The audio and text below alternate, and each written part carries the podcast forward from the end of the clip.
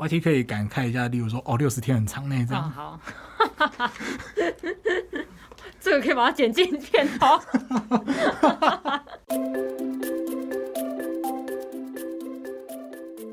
各位听众朋友，大家好，欢迎来到法科轻松点，我是法律百科的编辑 Henry，我是插画设计 YT。那我们今天要聊的话题呢，就是延续上一集，就是这个第四季的第十一集，我们有聊了精神障碍者的犯罪议题嘛？没有错。嗯，那到底在法律上该怎么应应，要避免这样不幸的事情呢？因为其实我觉得，就是精神疾病在现代社会算是蛮普遍的情况吧。对。就是比方说，我们很常听到说，哎，可能某某朋友啊，就是得了什么忧郁症之类的啊。但现在，就是即使在这种很普遍的情况之下，我觉得就是在台湾，好像相较于国外。去看身心科的话，好像还是还是有一些人会比较抗拒就医这种情况的。对，因为大家就会觉得啊，你不够坚强啊，嗯、或者是啊，你就是不知足吗？对对对，或者是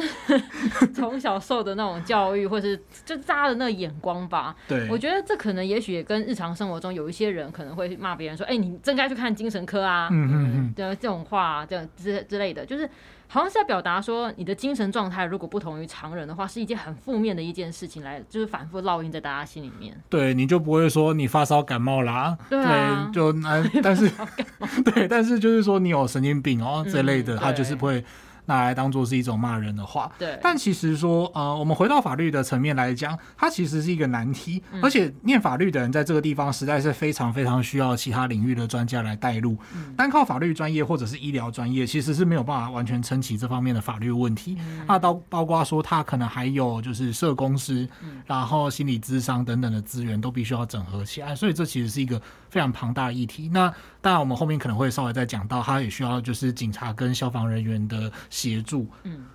那呃，我只能说，就是我还蛮汗颜的来，就是稍微研究一下这个问题，然后来做这一集节目。这个是不是非常不是谦虚？是因为这个问题真的非常复杂，我自己也是处于一个在学习这个问题的状况。那接续我们在这个第四季的第十一集的内容，就是说。从发生一些社会上重大的瞩目事件哦，尤其像是这种精神病患杀人，然后他到底要被判有罪还是无罪之后的状况，那对于精神疾患然后又涉嫌犯罪的人，要怎么样去做照护跟支撑，乃至于后续的处理，是一个社会大众开始关心的议题。那也有一些呃中立的谈话性节目在聊这个问题。我觉得也许是因为之前发生过的一些这些案件啊，这些特定的案件，可能他的犯案犯案者是有可能精神障碍的。对。然后在媒体的渲染之下，大家就开始对于精神精神疾病感到很恐惧。嗯。但其实目前的就是医疗技术啊，透过这些药物还有治疗的方式，其实能够减低就是这些症状对于患者的影响。所以说到底，到底这个。普遍对于精神障碍者的这个恐惧，会不会其实是来自于影视啊、媒体促成的想象？其实不是真正的现实。也是有可能，因为每个病症它其实都还是会有，例如说发病的时间，嗯、然后跟平常正常的时间，那以及要如何去做适当的治疗，嗯，那以及病人在我们之前讲的病视感的问题上面，嗯、这些都是其实是需要去支撑的。对啊，我其实查了一下，就是法律上对于精神障碍者，好像有一套叫做什么精神卫生法，是不是？嗯、因为我当初听到这名字的时候，觉得很困惑，想说，哎，怎么会用卫生这两个字？因为通常卫生好像都会被呃一般人印象都会觉得说是打扫环境，对，干净不干净。那事实上，卫生学它是一门就是广泛的学问，它可以说是一种呃。维持身心健康的学问啦。嗯、那例如说，像我们刚刚讲的环境卫生，它其实就是要预防病虫害啊传染。嗯、哦，所以像最近就是那个不能说出名字的肺炎，嗯、对对对，COVID nineteen，嗯，我们叫它 COVID nineteen 好了。那它就是一个公共卫生的议题啊，就是包括说宣导大家要勤洗手啊，然后避免就是传染啊接触等等。那是公共卫生，它也就是一个整合生物学跟流行病学之类的知识啊，再加上医药的卫生预防啊、健康照护等等。那总之，卫生学就是一个可以达到预防疾病啊、延长寿命跟促进大家身体健康的学问。嗯，所以。在精神卫生这个领域呢，它就是要保持那种精神方面的健康。那对于精神疾患的早期发现跟治疗，所以总体来讲，我们的精神卫生法呢，它其实是一个很早之前就规定到的法律。它就是从民国七十九年，也就是一九九零年的时候，它就定定出来了。那开宗明义，它的第一条的规定呢，当然就是现在的版本哦，就是它是为了促进国民的心理健康，然后预防跟治疗精神疾病，保障病人的权益，支持并协助病人与社区生活。哦，开宗明义第一条就对了。很多法律的第一条都会这样啦，就是把它的目的讲得很清楚。那后面的规定呢，模不模糊，我们到时候再说。不过其实这也是一个有趣的小知识哦。通常我们在面对呃某个法律的解释，我们觉得呃他解释上有什么问题的时候，其实我们都要回去看他的立法理由，不然就回去看他的第一条，也就是立法目的。哦，就是第一条会写的就是他的目的最清楚的。对，就是要以最终的这个目的为依归。嗯，好，那就现有的精神卫生法的规定呢，它其实包括规定了中央跟地方的权责归属哦，就是中央主管机关要负责什么，地方主管机关要负责什么。嗯，那以及对于精神病患的照顾权益保障。那再来就是相当重要，也就是我们后面也会提到的，就是协助就医啊，然后通报跟追踪等等的内容。那以及医疗院所，然后新闻媒体跟病人呃保护者之间他们的一些权利义务关系。嗯、那以及就是说他们违反相关规定的话，也会有一些罚则哦。例如说媒体如果做做出那种对精神病患污名化的报道，嗯、或者是有歧视的报道的话呢，他就有可能因此受罚。哦，这样哎，可是。怎么说呢？这媒体这部分我真的不太确定呢，因为像比方说新闻，有时候那种耸动的标题，到底算不算污名化？你说什么？就是精神病患因视觉失调逃死之类的 这种标题，这种下这个标题，我真的不太确定呢。其实我真的觉得，就是呃呃，我当然我知道，就是也跟法律百科合作过很多媒体朋友，其实都还蛮尽责的。嗯、但是有的媒体就是真的，我别人不太好说什么，嗯、就真的媒体自律是一个呃很重要的议题啦。嗯哎、欸，那印象中前阵子就是这个精神卫生法是不是有修法？因为好像我知道是说有民间希望跟政府的提出的版本好像有点落差。那 Henry 可以大略说一下吗？好，这边解释一下哦，嗯、就是 YT 刚刚提到的这个问题啊，嗯、其实蛮。呃，需要澄清的就是说，在我们现在录音的当下，也就是二零二二年的七月，嗯，啊，它其实可能会有一个大规模改动的精神卫生法，嗯、它其实目前是停留在修法草案的阶段。哦，草案。对，那而且它必须要跟我们的刑法还有刑事诉讼法的规定综合起来看。嗯，哎、欸，为什么呢？这是一个，这是他们是一个具有联动性的问题，它会涉及到就是说，精神病患到底是不是有犯罪行为？哦、我们接下来往下谈。嗯。首先要从刑法跟刑事诉讼法的修法开始来谈，为什么？因为这个修法的工程，它就是从。呃，前几年就是发生的很多命案，嗯、啊，例如说嘉义的铁路杀警案，嗯、然后再来就是所谓小灯泡跟王景玉的这个案件，嗯、然后再来还有就是所谓的汤姆熊杀人案，这个发生在台南，嗯、然后还有这个被告叫龚崇安啊，他涉嫌潜入小学里面去杀害女童，嗯、那这些人呢，他们的抗辩里面都会有不等的，就是说他们有视觉失调啊，然后精神疾患等等的状况，那、嗯、以至于他们在个案当中会做出他们对于呃，他们可不可以适用刑法十九条这样的抗辩，嗯，好，那这个争议呢，就是的确是呃，对人民观感来说非常重要的一个呃改变，就是会很切身的影响到人们，就是说，很你说甚至可以在网络上看到一些言论是说，哦，万一我走在路上就突然会被精神病患杀死怎么办？然后怎么这年头精神病患满街跑之类的，嗯，那也就引起了所谓的社会安全网的一个政策导向的修法，嗯，好，那。人民其实，在经过这个沟通之后，就是呃，包括说一些谈话性节目啦，有的不错的谈话性节目，他们会邀请各个专家来上节目来谈，然后跟一些就是一般民众自主性的辩论之后，其实有些人是开始可以接受一件事情，就是。好，这些人缺乏所谓刑法上的责任能力。好，我听懂了。那他犯罪之后呢？他受到其他待遇的话，我就不管，我就觉得说，好啊，那即使你说他不是犯罪，或者是他就是犯罪，但是要干嘛？好了，那我觉得还是要把这个人就是医到好，或者是把他与世隔绝，不能让他出来街上乱乱走，不然就是我无辜的小老百姓走在路上，然后路边突然冲出一个精神病患把我杀掉，那我该怎么办？我的家人该怎么办？会让人们陷入这样的一个恐惧。嗯，在这个气氛之下呢，我们的刑法首先修正了第八十七条的规定，将原本所谓的监护处分哦，就是当刑法十九条的责任能力欠缺的状况需要有医疗监护的时候，它原本的最高的上限是只能做五年。啊、oh. 呃，对，就是所谓刑后强制治疗部分，本来是五年，嗯、那接下来第一次呢，它可以延长，就是三年，接下来每次可以延长一年，oh. 就是由检察官去申请，然后由法官来审核。哦，oh, 就是把它打算要改成这样。对，就是原本它最高上限是五年，嗯、那接下来就是第一次是三年，然后接下来可以每次延长一年，嗯、但是它并没有特别有上限的规定。Oh, 这个时候就对有相关的民间团体就会质疑说。哎，这样是不是等于说打破这个天花板？如果说检察官一直申请啊，法官一直核准，那不就是要让这些病患待在里面一辈子吗？对，因为我刚刚听你讲说，你原来前面有讲到说，哎，可能现在大家有一些观念可以接受说，哦，这个他可能缺乏责任能力的人犯罪啊，他就必须要受到一些其他的待遇，而不是直接去处罚他嘛。然后大家可能会觉得说，哎，我要医到好。我刚刚听到医到好，我就觉得，哎，好像。蛮有道理的。但是你刚刚讲到说，如果现在要把它改成，就是可能这个医疗监护是等于是一个没有期限、无限期的延长嘛？对。那我反而会觉得好像有点担心呢、欸，因为首先就是我们有足够的医疗资源嘛。对，这边其实也是一个为人诟病的地方，啊、就是我们立立这个好像都在慷他人之慨。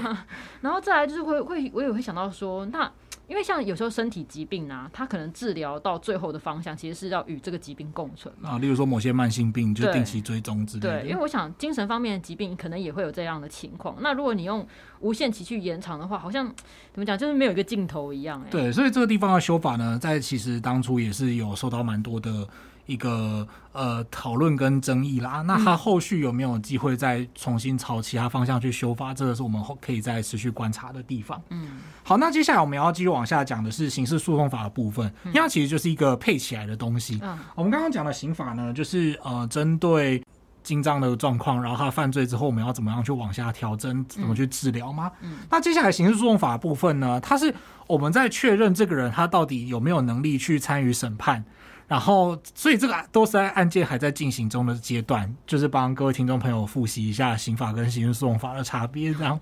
好，那刑事诉讼法部分呢，它也多了一个暂行安置的制度，它是为了要兼顾这个被告的医疗跟诉讼权益，并且去防卫社会安全。它的意思呢是说，如果一个精神病患他犯罪之后呢，我们可以帮助他尽快就医，并且确保他可以进行后续的刑事程序。哦，例如说他可能透过自残的方式，然后以至于这个刑事程序没有办法继续走。哦，比方说自残、自杀、自残的话，这个程序就会依法做不起诉处分，或者是不受理判决等等。啊，那这个地方就是要确保他可以走完这个程序。那而且在他真的犯罪之后呢，就是也可以避免他后续有可能再去伤害他周遭的人。啊，例如说他去攻击。原本的被害人，那他有没有权可能去攻击其他路人或者他的家人等等？嗯，好，那像这个呢，就是说，其实，在暂行安置这个制度之后，那全台湾的第一个案例呢，是发生在就是呃南台湾。嗯，那这个案件呢，是这个被告他有长期的精神疾病，嗯，那他自己也是有就是。呃，妄想的状况，所以他觉得说，他那个案子是怎么样呢？他就是以为路人在对他骂脏话，哦，但是其实没有，就是他可能出现幻听的状况，嗯，所以他这个时候就拿西瓜刀去攻击路人。哦，好，那这个就是我们在上一集里提到的，就是那个视觉失调啊等等的那种常见的典型嘛，就还有幻听，而且尤其还有被害妄想的状况。好，那精神卫生法相应的修法呢，就是为了要配合以上的改变。呃，一方面是配合以上的改变，就是说，哦，如果这个人精障患者他涉及到犯罪的话，我们就会走刑事程序，然后按照刑事程刑事诉讼法的规定，或者是在审判结束之后，依据刑法的规定来做处置。嗯、那精神卫生法相对应的修法呢，则是针对说，哎，如果这个人他是有伤害别人的危险或伤害自己的危险，嗯、但是他呃还没有真的去伤害的时候，因为这个时候不涉及到犯罪嘛，那到底要怎么样去处理？哦，那它呢，相对来讲，就是说在，在呃一些强制住院，这个强制住院，我们后面会仔细的去讲。那强制住院这个问题上呢，他们会有稍微的一些修正，例如说什么时候要由法院来审查，然后再来就是呢，呃，针对社区资源的部分，社区支持去做相对应的规定，希望呢让患者在离开医疗机构之后，可以在社区获得相对应的资源呢、对，那当然就是民间团体针对上述整体的修法，嗯，其实说真的啦，呃，在政府提出所谓的社会安全网的修法方向之后，其实很多人就会酸说：“哦，只要在这个倡议之后，后面发生任何的事件啊，都会说啊，不是要社会安全网啊，社会安全网嘞。”呃，不过必须要说真的，就是它的这个修法呢，第一个是法律要怎么修，它本身就具有相当的技术性，需要去讨论。再来就是说，你法律的修。证它也需要对应到相对应的资源，对啊，哦，如果说你就是没有人没有钱，你不可能说我法律规定下去就会突然多一百个社工师，然后多一百个医师来帮我做这件事情，不会规定的很很美好，但是可能现实没有那么多资源。对，这个在流行语来讲叫理想很丰满，现实很骨感这样子。那当然不是嘛，就是呃，我们的政府毕竟不是霍格华兹哦，他没有办法变给你所有的东西，所以说呃，社会安所谓社会安全网这件事情，它是需要经过层层叠叠的架构，那也就是。而且就是说，即使这个东西做出来了，你也不可能就是防堵每一项犯罪，对。啊，或者是防堵每一项这样的行为，你只能尽可能去削弱它，或者是说在事情发生之后有适当的机制可以去处理，对，而不是说呃完全不会发生这种事情，在任何国家都是不可能的。嗯，好，好，那呃，民间团体针对上述的修法呢，他也是认为有很多的讨论空间。像我们刚刚讲到的，就是监护处分的没有上限的问题。嗯，这件事情呢，他们就认为说，哦，这是把医疗院所当成监狱啊，然后对精神疾患终局来说会有不好的影响，无助于治疗等等。嗯，那所以呢，因为精神卫生法它又因此牵涉到很多医疗资源跟法律的分配，所以它目前就是还在修法演绎的阶段。至少在我们录音的二零二二年的七月是如此。对，那它后续到底会修成什么样子？其实我们都还是会持续的关注啦。嗯，因为我觉得现在目前听起来好像还是蛮多争执的地方哈。对，就是。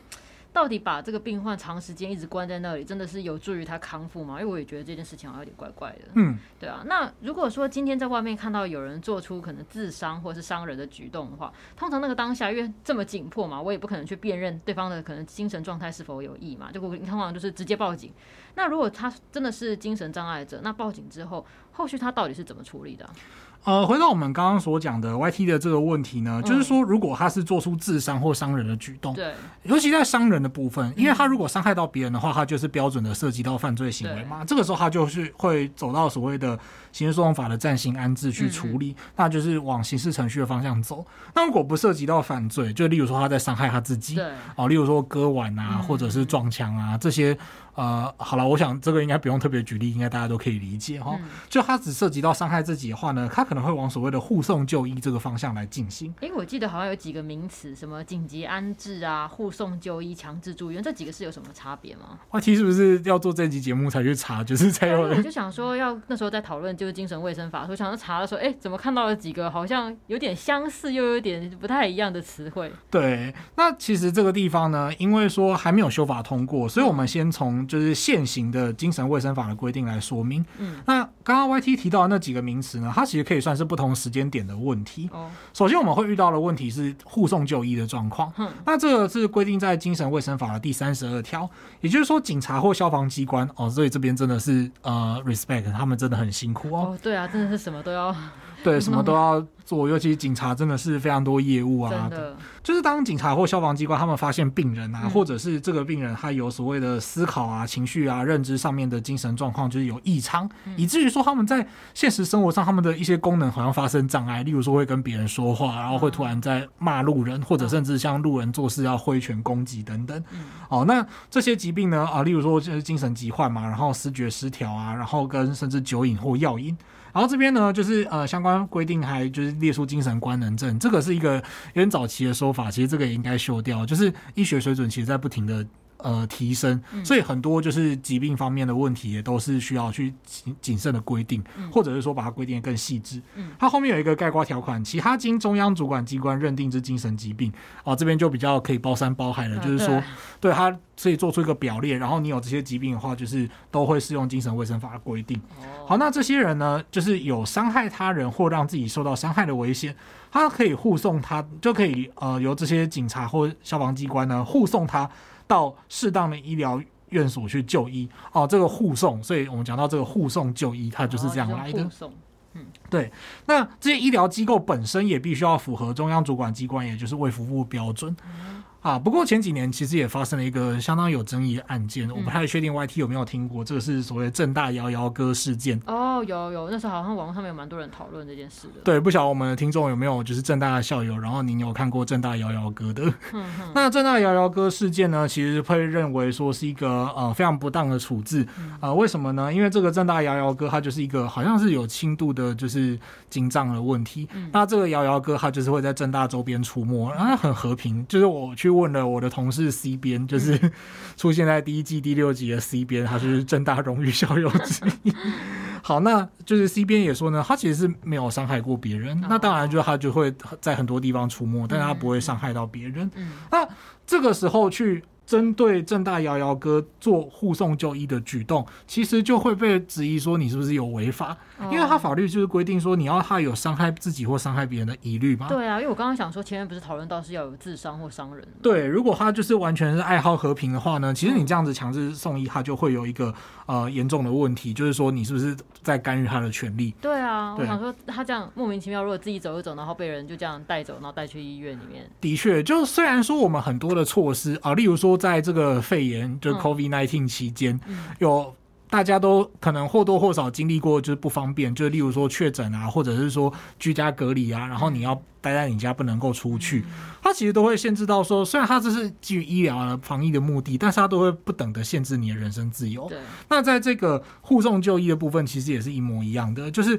它虽然是名义上是一个医疗上的行为或处置，但它本质上就是会对你的人身自由造成一定的。侵害或者是说干预啦，嗯、那呃这个时候他就必须要特别符合法律的规定，所以你如果是违背法律的规定去做这件事情的话，其实蛮严重的疏失。嗯，好，接下来呢就是呃撇除这一点不谈，就是我们接下来往下走到护送就医之后的顺序呢，就是做强所谓的紧急安置。那紧急安置呢是指说。诶，人到了医院之后，如果发现这个人他很有可能就是精神卫生法上面所规定的严重病人，嗯、那这个严重病人是什么意思呢？就是说他已经呈现出了完全跟现实脱节的这种怪异思想或奇特行为，然后对于自己的事物不能够处理，也就是说他没有办法正常的做事情，例如买卖东西啊、交谈，然后跟甚至他可能有什么大小便失禁之类的状况，就是情况已经很危险了，他又拒绝所谓的全日治疗，哦，就是他。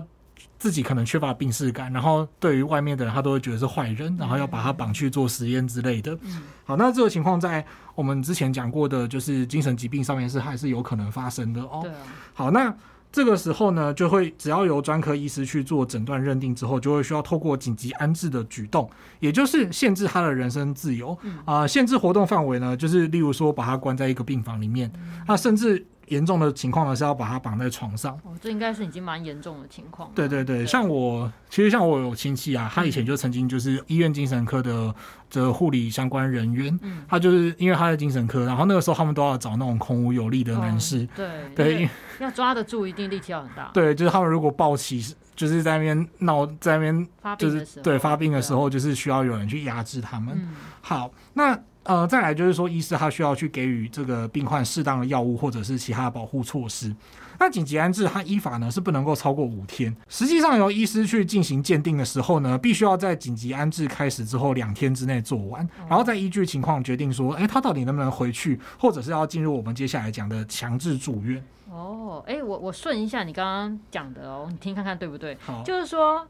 就是如果这个人他在要有伤人或自伤的举动的情况之下，比如说可能打电话报警了以后，他就会被进入到护送就医的阶段。嗯，然后之后再依据这个人是伤害别人，那等于就是伤害别人就是有犯罪行为嘛。那犯罪行为就会走到前面讲到的就是暂行安置。那如果今天这个人其实他是伤害自己，他没有伤别人，就等于没有犯罪的话，但是他病况可能很严重，就会进入紧急安置。那紧急安置的时候就会来鉴定他的状态。可能是要让他回家呢，还是要进入下一阶段的强制住院？呃，其实这个地方就是 YT 已经整理的蛮好的啦，不过还是有一些稍微的误差，就是说，如果这个病患呢，他是有伤人或自伤的举动的话，对，其实他当然就是说，他只要有伤害到别人的话，就会可能直接进去那个刑法刑事诉讼法所谓的就是暂行安置的部分，就不会有对，不用不用特别讲护送就医，对对对。那当然就是说，有时候伤人或自伤，它就是一个危险性的问题。对，哦，在这个地方要去跟各位听众朋友就是再次强调一件事情，就是说，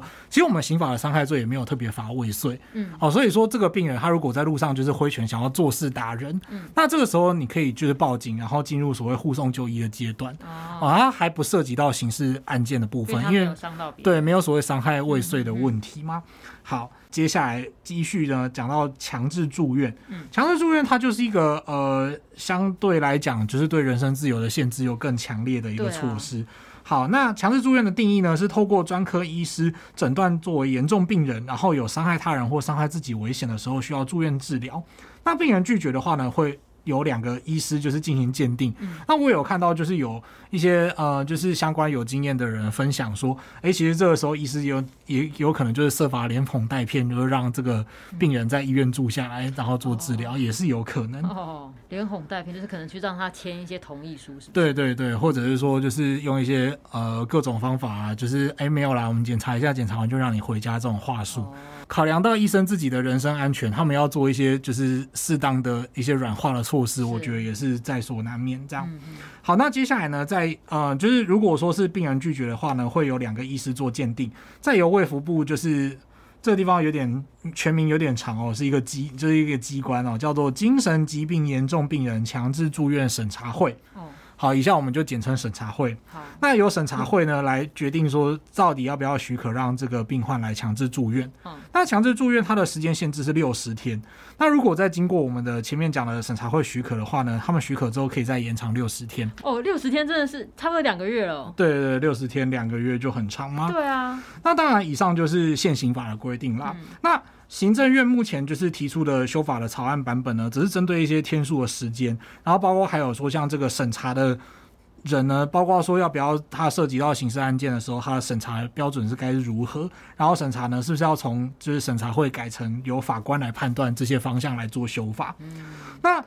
嗯，不过强制住院其实是一个现在他虽然还在用，但是其实理论上有很大争议的措施。嗯、那至于它的争议是什么，我们等一等会来谈。嗯，我刚刚突然间想到就是。其实我这次会做这个主题啊，是有想到说，我之前求学的时候有一个朋友，嗯，就他的那个家人好像觉得说他后来就是有罹患了蛮严重的精神疾病吧，我就不太确定，就是只记得那段时间他的情绪都比较低落，然后后来好像就听闻说，他说他被家人送到还是我不知道是强迫还是要求怎么样，然后住到精神病房去，嗯嗯嗯，对，然后那时候我去医院看他的时候，我就印象中那个环境让我觉得很不安，就是比如说我要我要进去。我还要听通过那个铁栅栏的门禁，对，但一定是会留资料嘛。然后进去了以后，它是在一个很大的那种，我觉得就全白色的开放空间，然后就是有一些病患会在那边，就像交易厅的那种感觉，走来走去的。然后我就我朋友在那边，然后他们有一个个人房，然后我又觉得那个铁栅栏好像要关注什么一样那种感觉吧。然后我的朋友在里面就显得非常没有生气，那时候看了觉得蛮难过的。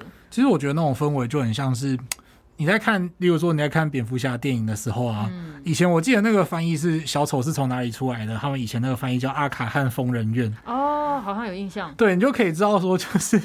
这个社会就是怎么样去，就是以前的主流社会是怎么样去看待这些病患，然后对你都用到疯人院三个字。对，啊、对，那它其中呈现的氛围就是我们要一个干净的社会，所以我们把这些不干净的人关进去。它就呈现是这样的氛围，所以我觉得说，即使我们虽然现在的呃时代在变，想法在改改变，但是我们实际上呃那个院所它本身要有多么样的一个状况，我觉得其实是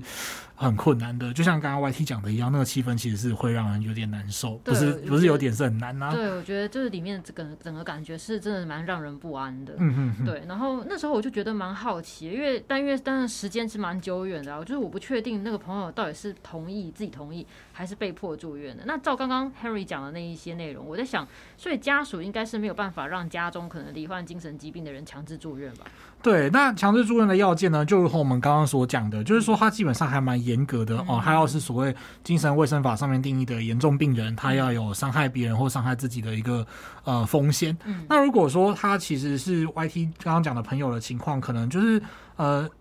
就是虽然说看起来是我们不知道他实际上的情况是怎么样，但是就你跟他相处而言，如果他没有就是特别伤害你或者是伤害别人的举动，嗯、那其实不会符合所谓强制住院的要件，嗯、所以。就算家人，当然这个部分家人一定会觉得说：“天哪，我要照顾这个人实在太辛苦了。嗯”但是呢，我我可不可以把他丢去医院就好？嗯、对，其实这是按照法律规定，目前是不行的。嗯、那也其实也就是很多照顾者会反映的，就是说现在强制住院的要件实在太严格，嗯、他们会觉得说太对他们来讲很残酷，就是变成说，对我不能把他丢去医院就好吗？我也有想要我自己的人生，我就是每天照顾好我就饱了。嗯、其实他们的心声可能都是这样，那这个也是非常困难的一个问题。对对，那。当然，固然会有这些问题，就是以家属来讲，他们的角度是这样子。但是，如果我们要回到就是我们稍早提到的强制住院的争议的话呢，其实它也是一个争议颇多的问题。在这边，我要先绕去讲一个东西，这边听众朋友会呃需要忍受一下，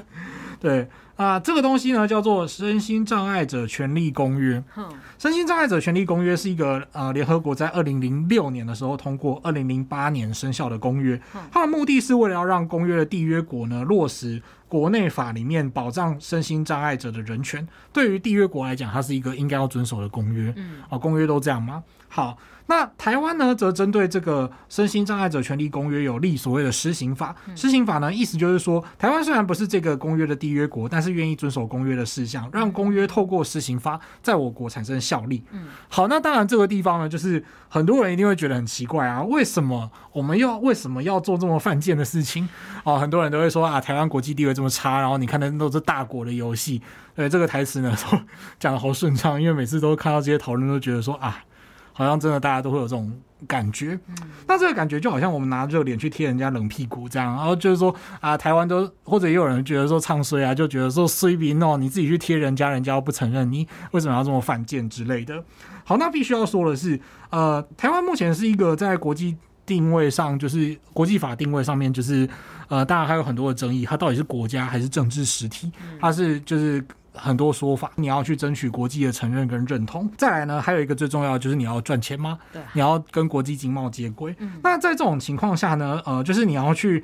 呃经轨国际经贸跟。人家做生意，然后又跟寻求其他国家的认同，那我们总不能就是说，如果你想做这件事情，然后对于这种公约，然后我都想说我不要遵守，我就是要有台湾特色，然后我就只想要做生意赚钱，然后该做的事情呢，就是都不做。例如说，我们歧视生长者啊，对，然后或者是歧视妇女啊之类的，我们就是一个呃人权人权上面的烂国家。然后很多人就会觉得说，哦，我们强调这个很政治正确啊，等等的。好，必须要说的是，呃，你在国际。上面就是你想要争取国际的支持认同，然后跟国际间的合作的话，你不能就是这种像吃自助餐的方式，就是好像这种呃公约你都可以不用收，然后我只要拿好的对我有利的一面，这样好这样这样子其实是不太 OK 的。嗯，我觉得应该就是说，就是即使不是缔约国嘛，但是国与国之间毕竟要互相往来的情况之下，不管你是要做生意还是什么其他的往来，那你遵守公约可能也是会让其他的国家觉得说，哎、欸，我们看待事物的理念是一致的啊。对，这以长远的国际关系来讲。话就是有公约的施行法，它还是有一定的好处啦，只能这么说。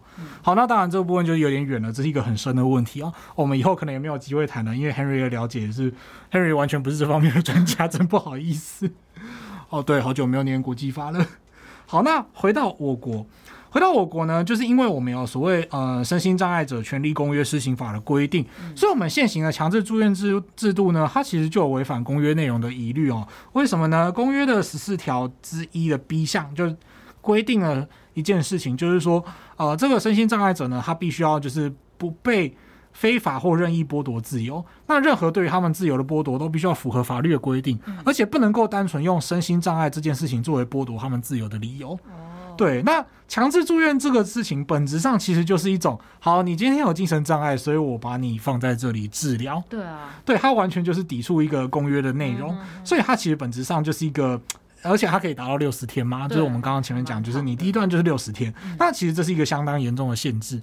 呃，基本上在就是其他的，例如说刑事诉讼法里面，你就算为了要保全刑事证据，你要保全这个被告，你超过二十四小时。之后其实都要做很多的举动，就是例如说你警察你逮捕的话，你就是只有一天，嗯、那除非你后续还有在羁押还是干嘛，嗯、但原则上呢，就是它的时间限制都会很短，尽、嗯、可能的不让你去做人身自由的拘束。对，各位，侵害别人人身自由是真的蛮严重的、啊。对，关关起来。你想想看，你过海关的时候被小关在小房间里面三小时，你就已经快受不了了，要崩溃了。对，何况是你居然被关了六十天这样。嗯好，那所以在二零一七年呢，就曾经有一法院呢做出一个非常罕见的停止强制住院的裁定。嗯，那这个理由正是因为说强制住院，他直接认为说这个强制住院的规定是违反公约。哦，对，那很可惜，这个裁定就是引起的效应还蛮有限的。虽然我看到后续也是有可能是有切身之痛吧，就是有一些网友分享，觉得说啊，这个裁定就是没有引起很大的涟漪。那后续呢，也有实务工作者接下来投诉，就是说，哎，卫福部应该要尽快去修正精神卫生法，去强化社区的能量，那避免使用强制住院这种对于人身自由有强烈限制的措施。当然，这样的论点呢，其实我觉得啦，就是啊，包括那个呃，实务工作者的投诉也是一样，他认为说可能会引起医界的反弹。嗯，啊，医界的反弹就会觉得说，哎，我都已经是按照法律，我努力，而且我努力要救他。对对，然后现在居然还有一个一堆就是法将跳出来，就是说，哦，你违反公约，所以怎样怎样。哦，对医生来就是直接气死啊！不过说真的啊，医界也是看法界不爽很久。这样吗？对，我记得我以前刚上大学的时候，我有一个念医的。医学的高中同学，他就在那个医学社团群组里面，他们就好像聊到什么跟法律有关的什么问题，然后我那个同学就突然把我加进去，说我要召唤一个念法律的同学来回答。然后我想要要挟我那个时候 我根本对我根本对医疗法没有关系，然后我周围都是一些就是那个社团里面的朋友都是对法律很不好，法律人很不友善的医医学人这样子，我就想说。不是，有时候你们被告真的是家属要告你们，就是不关我的事，不关我们的事，这样你要怪去怪，你要怪就是怪一些就是呃莫名其妙对你对你提告的人吗？对，就是来怪来怪法律人的话，我们也是觉得就是嗯有苦肚里吞这样。好，那好，好，这个这个该不该剪掉啊？算了，已经来不及了，讲出了可怕的真心话。这样，好，那这个我们以后有机会再来谈啊，就是医疗跟法律之间的一个冲突。好，那考量到公约呢，就是说回到公约的部分，它已经有我国所谓内国法效力，就是它其实是透过施行法转介下来，变成我们其实在呃各个。法律或者是国家行为上必须去遵守的规定，所以如果不从结构上去修正这个措施的话，其实呃，一方面也是继续违反公约，然后另外一方面你也是让问题就是丢给医疗院所让他们去承担这样子。对，对，因为我觉得这对于第一线的医护来说也是，他会觉得我真的是按照法律规范在做的事情，就累死做的事情，然后还要被法院说，哎、欸，你们这样违反公约哦。对，就是会不知道怎么做事哎、欸。俗称的那种这个老瓜那个老挪的那种概念。好，嗯，那我觉得就是像我们刚刚聊了这么多啊，就是除了病人本身真的就是深受疾病困扰以外啊，负责就是刚刚讲到的病患的家属，他真的是除了照顾工作，也是要承受很多的外界眼光，真的负担的压力是非常庞大的。对，对啊，我也是想要跟就是身为照顾者、陪伴者的一方说，就是其实还是要留意自己是不是有承担的过大的压力跟情绪，因为其实。我觉得每一个人能够承载的一定都有限，就是寻求外界的帮助或者资源来分担也是很重要的一件事情。因为如果说家庭是第一线最靠近能接住这个患者的网子的话，那第二层应该说起来就是社区吧。嗯嗯，嗯。对，那在精神卫生法中也有规范利用社区的力量来协助照顾吗？好，那其实，在原本就是现行法啦，就是还没修法之前，就有关于社区治疗的相关规定。那包括说，主管机关需要去建立所谓社区照顾啊，然后支持跟复健的体系，然后提供病人就医、就业、就学，然后心理治疗、咨商，还有其他的社区照顾服务。当然，这些规定它其实。它法律里面只能规定这些项目，但是详细要如何去规划，其实是要由呃地方政还是要蛮有赖。第一个是中央跟地方的分工，然后再来就是说地方政府还要怎么样去建置这些东西，包括说医疗院所，然后在社区就是会建置出一个让人有需要的时候就可以去寻求的管道。嗯好，那这些讲起来呢，都还是蛮模糊的，因为我个人没有这方面的实务经验，所以还请听众朋友见谅。这样，哎，那。呃，当然，就是对这方面如果有一些研究的，就是听众朋友也欢迎，就是跟我们交流回馈这样子。好，那当然就是说，如果说严重的病人呢，他不能够按照医生的呃所谓医嘱，就是按照医生的说法，然后病情不稳或者是生活退化的话呢，可能会需要用社区治疗的形式来进行。毕竟医疗院所本身的资源是有限的，所以需要用到社区的资源。嗯，这就好像是。呃，这个例子有点奇怪，就像蜘蛛人一样。蜘蛛人最早不是说就是要做社区的好邻居嘛？对的那种感觉，就是说，呃，如果说我们真的要去强化社区治疗，就是要对他们来说，就是社区都有一个蜘蛛人，然后会在你需要帮助的时候伸出援手。其实大概就是这样的概念，它不是一个很。庞大的就是说，一定要去进去进到医疗院所去集中管理之类的状况，就不是，因为它才能够最大限度的，就是说在呃家庭生活，然后跟医疗资源的分配之间取得一个平衡。嗯，觉得它就在你的生活周遭这样。对，然后你就是有病，等于说你有什么事情的话，你就去附近诊所看个医生就回来了这样子，或者是去治伤一下就回来了这样。好，那这个呢，因为还是会用到所谓社区的资源嘛，它这个就是所谓的社区强制治疗。那当然呢，它涉及到的就是说，包括精神卫生法规定，以及所谓精神疾病严重病人社强制社区治疗作业办法，超长。对，就是相关的法规其实都还蛮多的。嗯。那这办法呢，各位也是可以，呃，听众朋友当然不一定要去看啦，因为这都是相当专门的法规。嗯。但是我只是要说，就是其实是有法规在规定这件事情的，所以当然就是说，我们很常。可能会因为说我们对这个领域不了解，然后就会觉得说哦，政府什么都没有做，或者是什么什么都没有做。但是其实呃。我们要去去认真的去了解这些法规，其实也是蛮不容易的。人家规定很多东西，然后可能建置一些资源，那当然资源本身还没有到位啊，或者是说他真的因为人力不足。其实像你像说像社工啊、心理咨商师，他们工作压力都很大，然后他们也具有危险，而且说真的，他们的收入也跟他们的工作不成比。对，所以呃，相对来讲，就是有些资源建置没有办法一步到位，其实也是有它结构性的因素。我们。没有办法说单一的，就是说哦，什么谁谁谁没有做，然后我们要有一个大有为政府帮你什么事情都处理好。他现实上还是会遇到一些困难，需要去大家一起去克服，是只能说这样子。所以说相关的修法其实都还是大家都还在努力的走在那个方向上面啦。那只是说没有办法就是达到尽善尽美的结果，这样子。讲到就是社区的治疗啊，哦，我们今天这集真的很严肃哎。对。好，当然当然这集不适合开玩笑啦，但是就是说这集希望各位听众朋友就是呃有志了解这件事情的话呢，可以继续陪我们聊下去这样。那社区的强制治疗呢，它包括就是说药物的治疗啊，然后跟具体的项目包括说药物的血液跟尿液的浓度检验啊，酒精或成瘾物质的筛检，或其他就是。避免病情恶化，或者是提升病人适应生活机能的措施。嗯，那社区的层级就非常重要了，这也是我们前面在讲的，就是社会安全网的问题。嗯，啊，不过当然，它需要投入那么多的资源，相残忍的说，就是也需要很多预算，所以这些预算也是能不能撑起这些东西的现实条件。对啊，意思就是说，像刚刚讲到，你讲这个什么社会安全网啊、社区这些概念，就是说，在回到家以后，如果你的病情变严重的话，就会启动这个社区照护的机制嘛。就是说，除了病患定期可能就诊以外，也会要求他可能定期要到某个地方啊，就离他家比较近的地方做一些检查，或是有一些家访，确保在不侵害病患的这个生活的情况下，因为比如说像刚刚聊到什么强制住院，这真的很严重，要把你抓进去之类的，随时可以也是可以掌握病患的情况。嗯，不过就像刚刚讲，就是。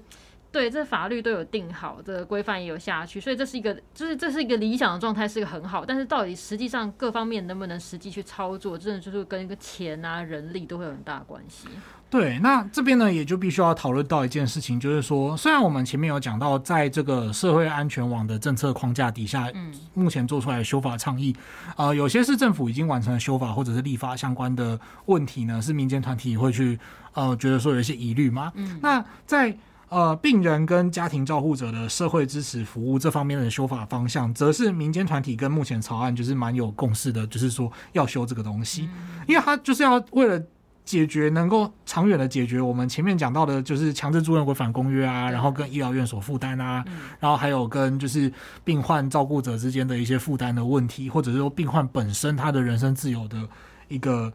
拘不应该受到那么长时间的拘束。那这些问题呢，它的其实蛮大一个。缓冲就是社区的支持，家庭跟医疗院所之间担任一个缓冲的角色。对，然后不过我去看了那个修法草案啦，就是其实还是有强制住院的规定，它有做一些修正，但是其实本质上还是有长达六十天的强制住院。那这部分后到底后续有没有机会再去修正呢？其实是我们还需要观察的地方。嗯，好，那这个所谓。病人跟家庭照顾者社会支持服务的修法方向呢，它主轴还是建立在说，要对于社区的那种精神照护资源的横向连接，嗯，那为患者跟家属去建立就是社会支持的网络，嗯，那这也有赖就是主管地方主管机关的计划啦。那尤其像民间团体认为呢，就是说，哎，应该要有的项目啊，还要包括说，就是国民，就是全体国民的心理卫生教育，包括说大家就是要怎么样认知到自己的精神脆弱啊，然后你有事情必须要去求助啊，然后把这件事情当成是你不去污名化它，然后你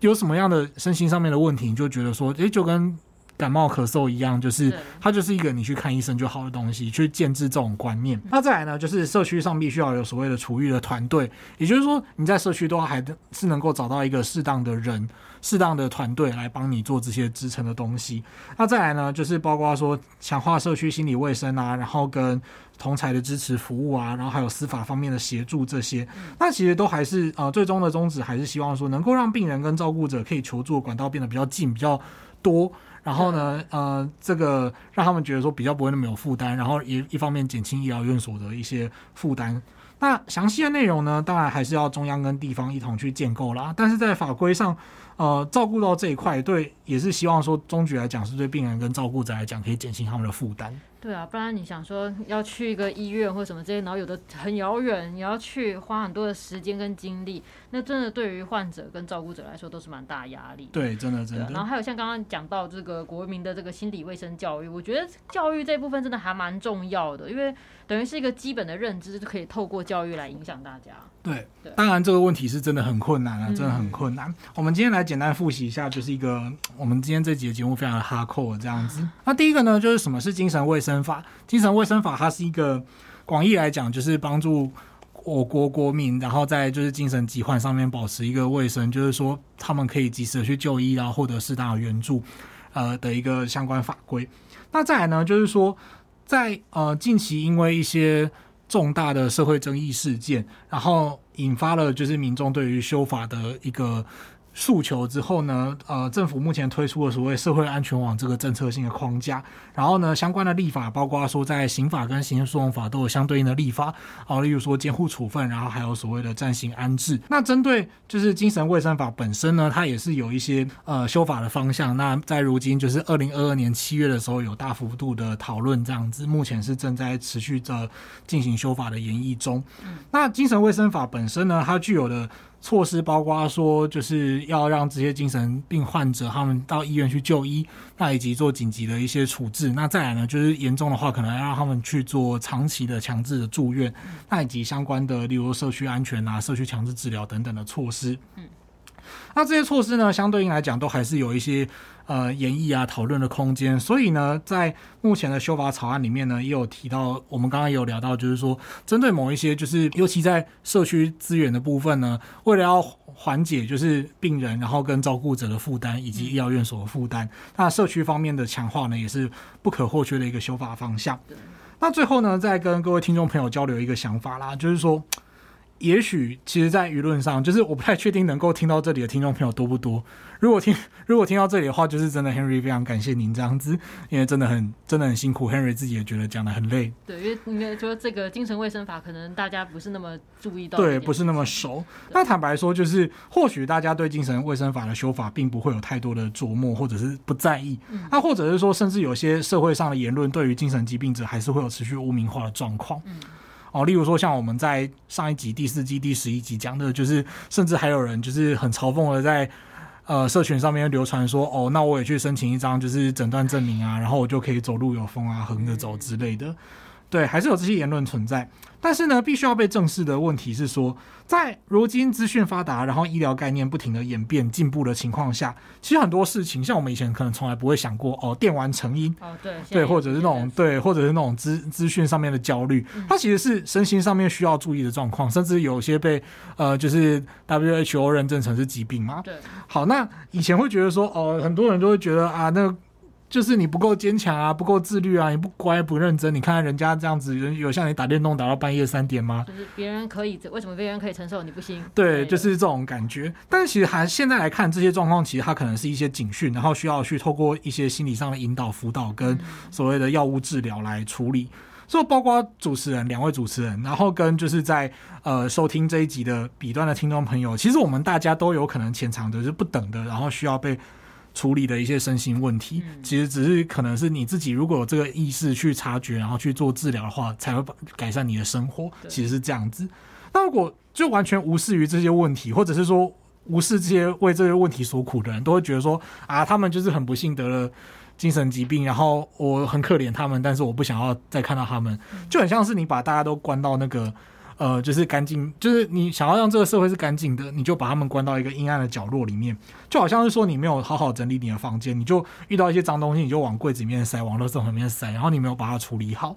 但直到你发现你再也没有地方可以睡觉放东西的时候，就是这些问题真的暴露出来的时候，其实就已经来不及了。所以正视这个问题，才能够缓解这个问题，或者是让大家可以在呃。尽量降低就是伤害彼此的风险之下呢，去做共存，这样子才是一个终局的解决之道。嗯，因为我觉得就是。呃，没有人会希望自己生病吧？那个精神障碍者也不是自己选择要这样。那当然，可能某个艺人有讲什么不知足那种言论，实在我觉得很荒谬啦。对，我们就不不讲是谁了啦。但是你听到这个就会觉得，哎、欸，见鬼啦！这样。你 你这你这铺路，我们没有特别影射谁。好，就我觉得就是进到身心科里面啊，身心科医生也是他要负担非常大量的病患，就是平均下来，可能每个人能分配到的时间其实很少。那偏偏身心科其实是需要一个大量谈话去理解病患，才能达到有效的帮助吧。对。就是然后，如果今天我生病了，然后我去做咨商，那个一小时的费用，可能有时候也不是人人能负担得起的。对他，有些人他可能就是连那一小一时几千块他都没有办法负担。其实是这样。是。所以，然后还有加上又是药物啊，也只能帮就是病患维持生活最基本的状态。然后加上上一集我们有聊到，它有一些是有很强烈的副作用的。对。那更多的部分呢，其实真的还是需要靠家庭啊、社会还有外界给予支持，才有可能真的是走向康复的路吧。对啊，那接连两集我们讨论了这个这么严肃的议题，听完以后不知道有什么想法，就是很期待收到大家的回馈啊。希望大家愿意回馈给我们。真的真的，那我们就下一集再继续聊喽。好，那今天我们节目就到这边，记得订阅我们的频道，并且按五颗星。如果你对于节目有什么建议或是想法，都欢迎留言或是填写回馈单，让我们知道。如果对生活法律有兴趣，或者是有各种疑难杂症的话，欢迎 Google 搜寻法律百科就可以找到我们。拜拜，拜拜。